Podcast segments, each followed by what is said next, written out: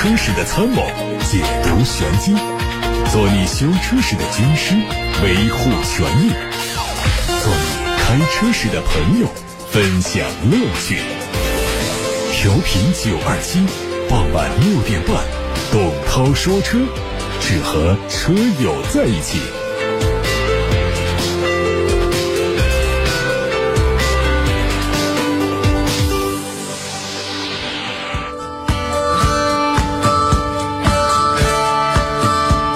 看新闻，有媒体曝光了奥迪 A7L 的相关招标公告，这是第一次有公开的官方文件证实这个项目。传闻已久的国产上汽奥迪 A7L 已经是板上钉钉。这次曝光的招标项目是上汽大众汽车有限公司 A7L 自动螺栓焊项目国际招标公告，共招标了三十一套项目。根据此前曝光的消息，这款车在明年会实现量产，量产下线的时间是明年的八月份。奥迪 A7L 将会在奥迪 A7 的基础上进行轴距加长。作为一款轿跑，新车会采用溜背的造型，但加长之后是否还能保留标准轴距版流畅动感的整体造型，将是一个考验。新车的内饰也会保留现款的设计，随着轴距加长，后排的空间肯定会获得提升。现款奥迪 A7 用的是 2.0T 和 3.0T 发动机，售价五十七万三千八到八十五万九千八。随着国产版的推出，新车的价格有望进一步下探，非常值得期待。近日，有媒体从宝马集团官方了解到，在联合国马德里气候变化大会召开前夕，宝马集团宣布加入零排放联盟，致力于进一步减少全价值链的碳排放。宝马集团也由此成为第一个加入零排放联盟的汽车制造商。据悉，目前海运占宝马集团运输链二氧化碳排放量的百分之五十。宝马集团希望通过使用无碳燃料、新型动力系统以及新能源效率优化，来完全杜绝碳排放。宝马集团表示，加入零排放联盟之后，将采取多项措施，继续在物流领域推动公司内部的去碳化。除了在整条价值链上实现可持续发展战略之外，采取的全面减排措施还包括在宝马全球工厂采用资源节约型的生产方式，以及进一步的发行电动汽车的新技术。日前，工信部发布了最新的新能源汽车推广应用推荐车型目录，二零一九年的第十一批。目录显示，国产的特斯拉 Model 3也在其中。根据今年的国家新能源补贴政策，国产 Model 3将享受两万四千七百五十元的补贴。根据第十一批目录的显示，国产特斯拉 Model 3总共有两种配置信息，NEDC 续航里程分别为四百四十五公里和四百五十五公里，电池系统的能量密度分别是每公斤一百四十五瓦时，还有每公斤一百五十三瓦时。根据今年的补贴政策，国产特斯拉 Model 3可以获得两万四千七百五十元的国家补贴，目前它是。定价为三十五万五千八起，去除了补贴之后，国产的价格可能会调到三十三万一。外媒说，沃尔沃的首席技术官在接受媒体采访时说，XC40 纯电版本在设计之初配备的电池容量为七十千瓦时，但在采购并体验了 Model 3的长续航全轮驱动版的车型之后，沃尔沃技术团队意识到。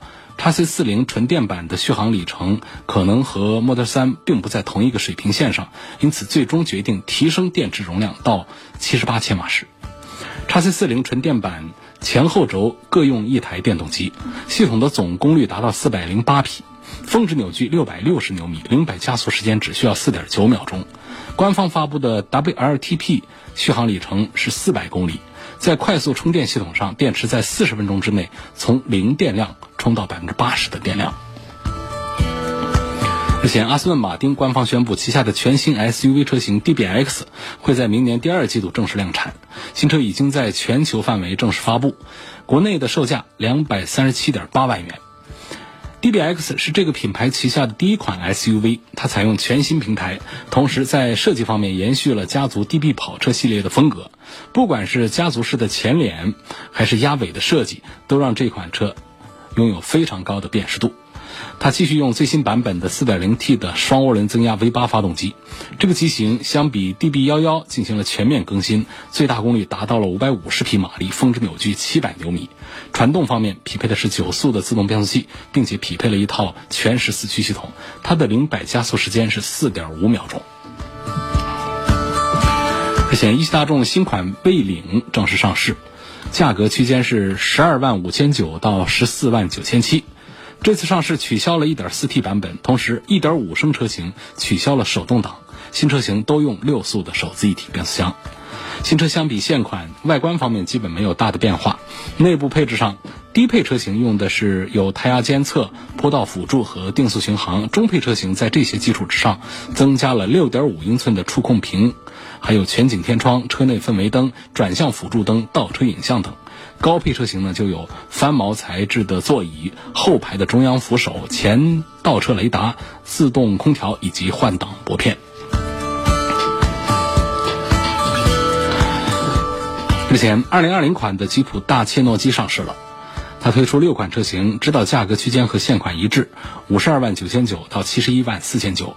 高性能四驱版相比同价格的三点六升豪华导航版，不同点在于前者用的是第二代的全时四驱，而后者呢，用的是另外一个款式的全时四驱。新车减少了外后视镜迎宾。增加了高性能四驱版的专属外观套件、底盘护甲以及全地形的轮胎，座椅换上了专属的纳帕材质的打孔座椅。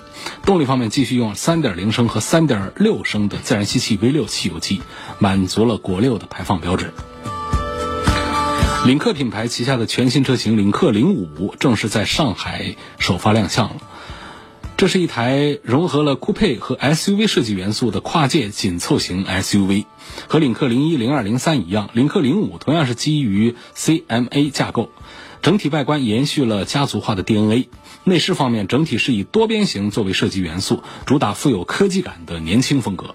和之前的领克车型一样，它的中控台前方也有大尺寸的中控屏，不同的是，这次挡把前方以及周围区域都设置了很多实体按键。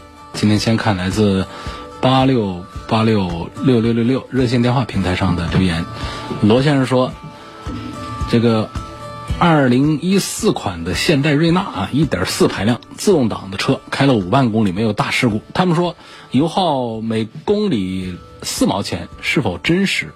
四万块钱值得买吗？实话说，我真的从来没有算过每公里是几块钱这个事儿，每公里几块钱。”那么通常我们讲呢，就是百公里油耗是几点几，是八升油呢，还是十升油，还是十一升油？这几乎成为这个车评界啊一个通用的一种像通用货币一样的一种通行的一种说法了。那么你这个每公里几块钱呢？因为它存在多种变数，比方说你这加的是九十几号的油，这个价格上也有区别。所以这算下来的话，到底你这个百公里是几升油啊？它都不是准确的啊。而且呢，这个每公里是几毛钱，这个事儿本身呢，它就是没有一个概念。我这儿脑袋里面就没有一个概念，我要通过换算得知百公里是几升油。我跟你说一个大概啊，第一个点就是油耗，在一个开了五万公里的车上会出现很大的差异化，一台车跟另一台车就会出现区别。第二个呢，就是开车的人不同，这个包括跑的路段。路上的拥堵情况都会影响油耗。第三点，一个1.4排量的车，不代表着它的油耗就一定低，因为我们见过一些很小的一些小车，最狠的啊，我见过有那个什么，有个1.0排量的一个什么车，干出来十几升油，啊，车友向我们投诉说这车有毛病，但是一个开了很多年的车，而还有一些车呢，包括这个技术好的。三点零、四点零的车，它的实际油耗跑出来也就才十二三升油，跟我们很多的2点零 t 差不多，所以这个就是有一定的排量和油耗之间的正比关系，但是不那么绝对。所以你这个跑了五万公里的一个瑞纳啊，一点四排量，如果一切工况都正常，按照一个平均的说法的话，它的城市油耗。城市公路的这种正常行驶的油耗，常见的应该在七八个，这就算是正常。你说我这跑到了十个，其实也不能算是这发动机就坏了。但是你说能不能跑到四升五升，这恐怕在城市里面也办不到。那么到了高速公路上，这情况就不一样。高速公路上呢，在大排量车上呢，它们的油耗差别就会更大一些。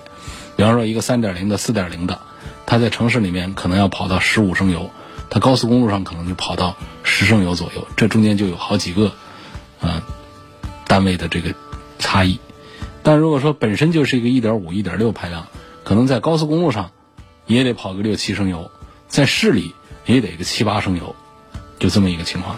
所以这个现代瑞纳的一点四呢，我只能给你一个大概的方向，就是你在市里它怎么着也得在个七升油左右。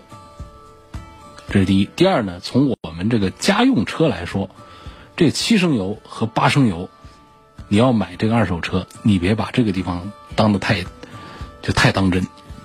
这个七升油和八升油百公里。区别一个油，区别七块多钱，这一年跑一万公里，也就七百多块钱，实际上也就是一箱多油的钱。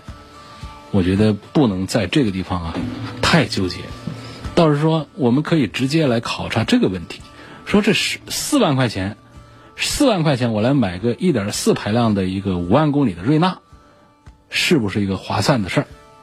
从这个角度想就行了，就不要说太在乎这个。油耗这个问题，呃，现代的这个产品呢，在耐用方面呢，实话说还算是不错的。因为就在刚刚不久前，有一个 J.D. Power 的一个呃车辆的可靠性的一个榜单上，我们现代汽车竟然是排到了第一名。我天，这是让很多人没有料到的。J.D. Power 在国际上呢，在数据调查方面、数据发布方面，确实还是。比较有影响力、比较权威的，那，那么它这个数据呢？我们目前还是虽然说很惊异、呃很惊诧，但是还是选择了相信。那么身边很多车友也确实反映说，现在的车这个其实故障率不是我们想象中的那样，呃，都比较接近于日系车的这个故障率的水平了。有一些车主这样反映，但是说现代车的双离合变速箱的毛病。包括有一些车型上的这个发动机的这个漏油的一些问题，也确实还是在暴露，很正常。哪个品牌哪个车，说我这儿可以做到没问题呢？没毛病呢？只是相对的做比较，谁会稍微好一点而已。瑞纳的车呢，现在这个，我觉得这个四万块钱啊，你这个一四款的。我觉得价格上讲呢，不是那么很好的一个价格，除非这车的这个状态确实是还挺不错的。另外呢，得看它是什么配置，它从手动挡到自动挡这中间呢，还有个两三万的价格的差异。所以如果说它是低配的一个自动挡的话，很可能就是在三万多块钱就可以了。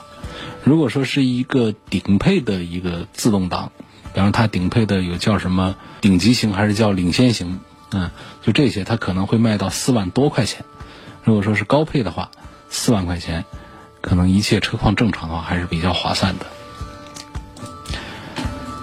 下面有一位夏先生的提问，夏先生说：“我同事预算二十万元以内落地，想买个中等偏大的轿车，然后选中了高配。”车子打算长期持有，起码十年以内不换车，所以不考虑保值率。现在雪铁龙 C 六的优惠比较大，问，呃，从性价比方面考虑这车是否值得买？呃，性价比的角度考虑，雪铁龙 C 六很值得买。但是你说我十年不换车，我不考虑保值率，你总得考虑一下，这产品要是停产，零件到哪去搞？你这车不是说当一个展品。天天关在院子里供参观，你得上路去开，有没有可能出现碰撞？如果过几年这车它停产了，市面上本身销量就很少，零部件不好找，你一个保险杠你可能就让你很费神，找不到，对不对？所以我们不仅仅是要考虑保值率，还要考虑一个售后维修的一个便利。因此，从这两个角度上讲的话呢，我想说两句话：第一。不能不考虑保值率，啊，因为这保值率，它前面直接代表着这个车它现在的市场占有率以及它的发展的前景，这都在保值率上可以得到体现。第一，不能不考虑这个保值率，同时呢，这个保值率还有其他的一些方面都要综合考虑，不能只盯着这个其中的任何一个方面来说它。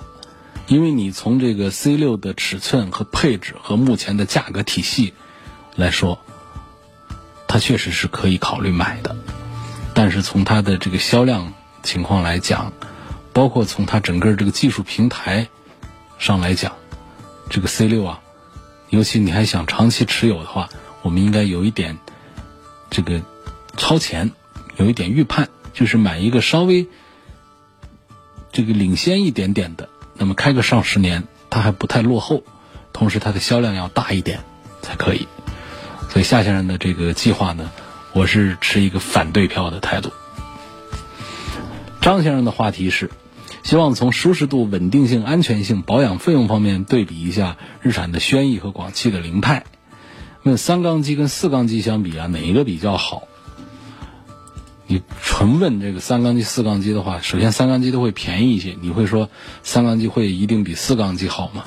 所以基本上大多数的情况下，四缸机肯定是比三缸机是要好的啊，除非这个这这就是油耗这一个项目上，四缸机稍微多一点油。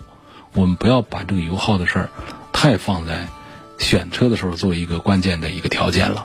我们要环保的，我们可以少开一天车，我们少开一点车。这都可以，但是我们没必要在选车的时候被那一升油给搞死了，好不好？然后在这个轩逸和广汽凌派这当中的对比呢，我认为综合讲，轩逸的优势还是要大一些的。首先呢，在 A 级车里面，它的销量好像应该是冠军了吧，就是保有量特别大，就是大家都还是很认可这个日产的这款车。尽管说日产的车其实也不是那么省心，呃，这个在技术这个层面讲呢，它的 CVT 变速箱啊，还有一些毛病，包括它的发动机也爆出一些毛病。但是呢，它销量确实就那么大。那么到了这个广汽本田的这个凌派这个车子上面去呢，它实际上呢，这个车严格讲呢，它。它是一个 A 零级的一个平台上的一个产品，它硬生生的把它干成了一个像 B 级车大的一个 A 级车。就这车子啊，这个凌派啊，它直接做成了四米七的车长，所以空间是非常大。那么在相等同的这个价格情况下呢，实际上我们不了解凌派的整个的这个研发平台啊这方面一些东西的话，会觉得它比轩逸要划得来，它比轩逸大。啊，它的配置各方面也都还可以，它卖的跟轩逸是一个价，实际成交价也很低。从这个角度讲，应该是推荐凌派要多一些。不过在 A 级车里面，我要告诉你一个很重要的信息，就是轩逸确实目前是卖的最好的。为什么大家不是说不知道凌派这个车？确实是大家再一番对比，包括口碑传播之后，更多的人选择了销量更大的产品。下面我们继续看到一个话题。他说：“这一八款的朗逸适不适合装三百六十度全景摄像头？费用大概是多少？然后会对电瓶有影响吗？”这个话题我在上周就已经回答过了。三六零全景安装不难，就是摄像头的事儿，费用两三千到四五千都有。然后对电瓶的影响应该很小，因为它停车状态基本上都是一个停机的，对电瓶没什么影响。在微博上有网友说：“我现在看这个皓影的混动和途观 L 两点零两驱舒适版价格差不多，途观是不是后期的使用保养要高出一大截呢？”那是大众的车的养护费用，它从来都比日系车要贵一些。嗯，养护费用，途观的是要比皓影的要高一些的。以前我的车开到二三十码的时候呢，呃，车门锁就会自动锁上。从外面就打不开车门了，但现在这个功能失效了，是什么原因呢？好不好修？呃，这个很可能是一个很简单的一些问题，就自动落锁功能不工作。嗯，这个有一些什么长按自动落锁键，几秒钟然后问题就可以解决的，就是这种操作可以解决问题的话，可能就是它的一些软件方面出了一点这毛病，可以看一看那个说明书，关于这个自动落锁这方面的一些这个呃激活的一些办法。第二个呢，就很可能是机械方面出了故故障。那比方说有一些这个传感器啊，包括自动落锁这么一个操作本身，它是一个继电器在通电做功，可能是这个继电器这个小玩意儿它本身坏掉了。就是速度这儿跑到二三十码的时候呢，行车电脑会在速度上得到一个数据，触发一个信号，这个信号会接通这个继电器的电源，继电器的电源呢，它就把这个继电器给触发做动作，这个动作就是把我们的车门锁给提起来，或者说放下去，让四个车门给锁上。那么我们超出了这样的一个区间之后，比方说我们停车，我们拔钥匙或者这样的操作的时候。那么这个继电器它会再次的触发，又做一个动作，就把这个自动落锁把它给解除掉。应该就是讲，这可能是某一个小的继电器出现了问题。所以两个方面问题啊，有可能是一个就是一个软件，我们需要重新激活一下。具体是怎么操办它，这得看这个说明书上有没有写。第二个就检查一下是不是这个小的零部件坏掉了，修一下。下一个问题说，我在我的一六款的飞度改过氙气大灯，打开远光灯转速会突然下降，甚至熄火。问一下是什么原因？这就是电路上出现了毛病嘛？要好好的去排查一下，排查一下和改灯相关的这个线路是不是出了问题。嗯，打开远光灯转速都会下降，这都影响了我们的点火啊，甚至熄火。这都是影响了我们的这个电路的。我推荐你可以一个呢，可以到四 S 店去去检查一下。但是呢，你这个是属于是改装，所以四 S 店呢不会对你的这个问题进行免费的索赔。第二个呢，你可以到改灯的地方去找他们解决问题。哪个店帮你改的这个灯？啊，告诉他们带来了隐患，因为这涉及到安全隐患了。所以说这个改灯的事儿啊，还是提醒大家，就到这个正规的大店子、老店子去。我们在节目当中向大家推荐九二七汽车生活馆的改灯店，叫瑞来改灯，在武昌。武昌的朋友过去可能方便，其实汉口的也可以通过二七长江大桥过去，下桥的路上就能找到。通过手机软件来搜，地图搜瑞来改灯就能找到。啊，这家九二七汽车生活馆的灯光改车店，瑞瑞雪兆丰年的瑞，来草字头加上来来往往的来，瑞来改灯。有个网友说，我想问一下，为什么丰田霸道四零零零和日产途乐四点零都是四点零排量，它为什么途乐要比普拉多费油？听车友们说，途乐综合油耗是十八到二十个。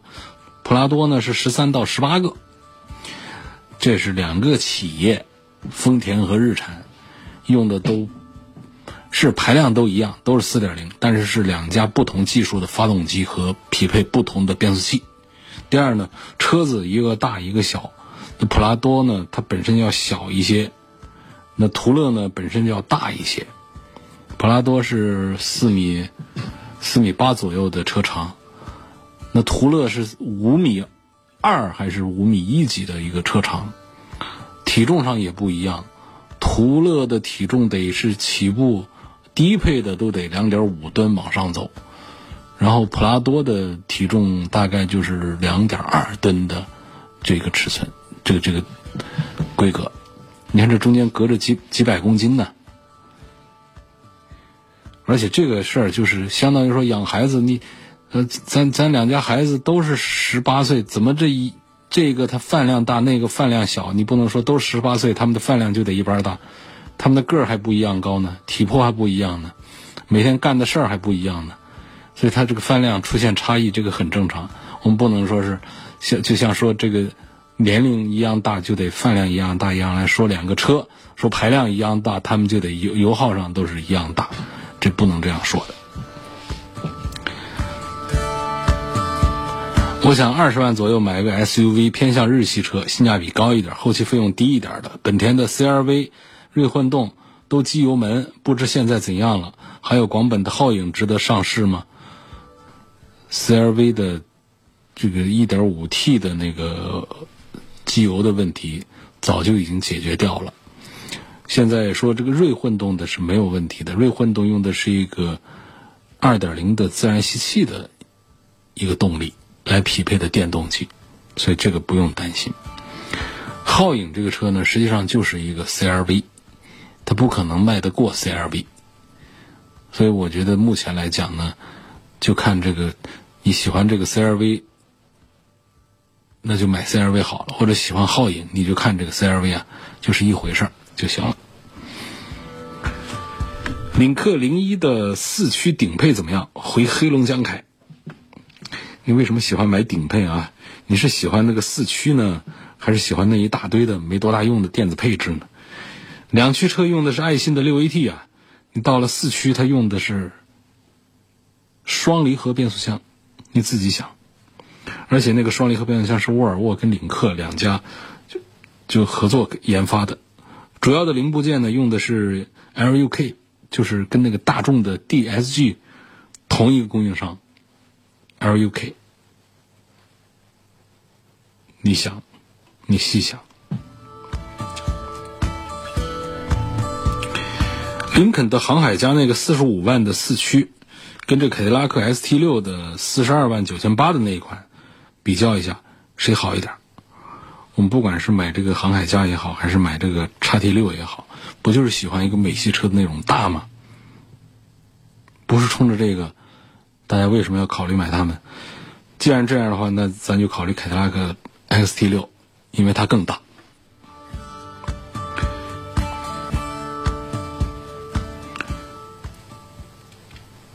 那天你说正时皮带建议六到八万公里换，但我的车主手册上是标的十五万公里和八年换，我福特的车，那么我正常跑个十万公里或者是六七年再换应该可以吧？这也是我回答过的老问题了。我节目当中列举的是雪佛兰科鲁兹，说的是厂家。推荐的是八万公里换，而且大多数采用正时皮带的发动机呢，都应该是在六到十万公里换，免得是发动机，免得这个皮带变形影响发动机的性能，更要避免皮带在行车途中突然断掉了，导致发动机损坏，甚至是严重的会影响到行车安全。所以你这个福特车具体什么时候换，还是得以这个皮带的现实状况来决定，要在每次保养的时候仔细检查。避免疏漏。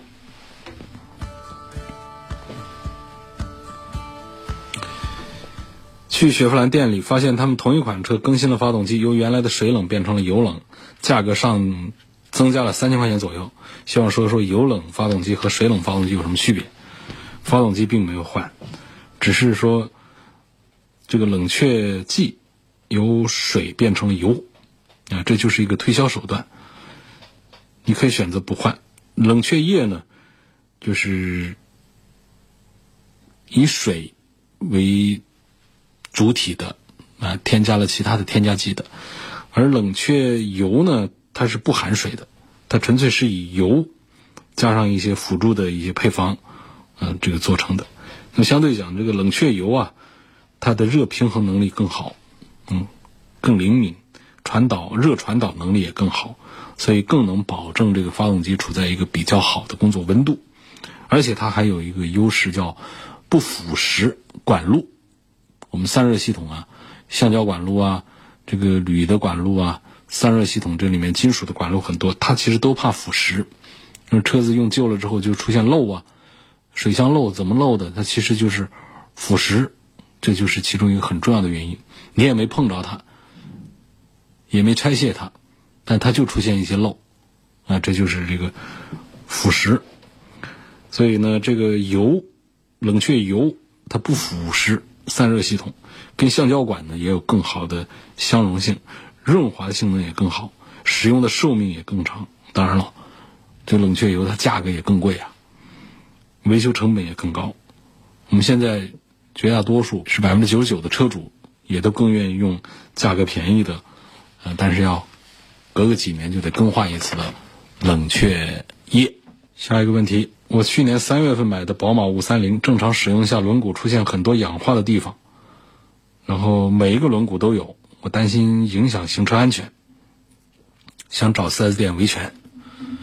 轮毂轮毂氧化的原因，以及轮毂氧化的这个索赔、这个维权方面一些对策，我是通过微信小程序，呃，发布了相关的音频的，我推荐大家上去看一看。下一个问题说，一八款、一九款的宝马 X 五平行进口车，现在价格低，值不值得买？国五的排放标准，后期使用有没有问题？同样是平行进口车，宝马 X 五、奥迪的 Q 七、奔驰的 GLE，希望能够做一个对比。周先生在八六八六上发过来的问题。现在好像 X 五的平行进口呢，到了五十五的样子，啊，很厉害，已经。回到了前些年平行进口车的一个低价水平，早个六七年的时候啊，早个六七年的时候，那会儿一个平行进口车能比一个四 S 店的车就最后的成交价能优惠个上十万。后来啊，因为一些其他的一些原因，呃，它渐渐的两者之间的差价低的时候只有三两万块钱，与平行进口车啊优势就尽失。但是呢，今年呢，这个价格又。重新的打下去，那平行进口开始又有了一些价格上的优势了。那奔驰的这个 GLE 跟这个奥迪的 Q7 跟这个宝马的 X5 放在一起呢，目前卖的最好的还是宝马的 X5，一个是大家认可它这个性能，嗯，第二个它的价格确实是有优势，第三是货源比较充足。那么相对讲，这个奥迪 Q7 啊，确实是一个很倒霉的一个产品。其实这个车的性能还不错。但是呢，因为它在设计上是跑偏了，它设计的不是这个车的消费人群喜欢的样子，不管是外观也好，还是内饰也好，就导致它卖的也不好。现在 Q 七也特便宜，嗯，跟这个宝马的这个 X 五比的话，可能还要价格再低一点。那奔驰的这个 GLE 呢，它本身就是平行进口这个市场上偏冷一点的。就是玩这个车的平行进口商本身就少一些，所以呢，它的这个价格啊，呃，就没有那么大的这个优势。纯粹的讲车的话，我认为这三个产品呢，倒不一定能分出特别高低区分来，说谁比谁一定好多少，我这个倒不赞成。我们只能从人气上讲，买宝马 X 五的确实是最多的，其次是 Q 七，奔驰的 GLE。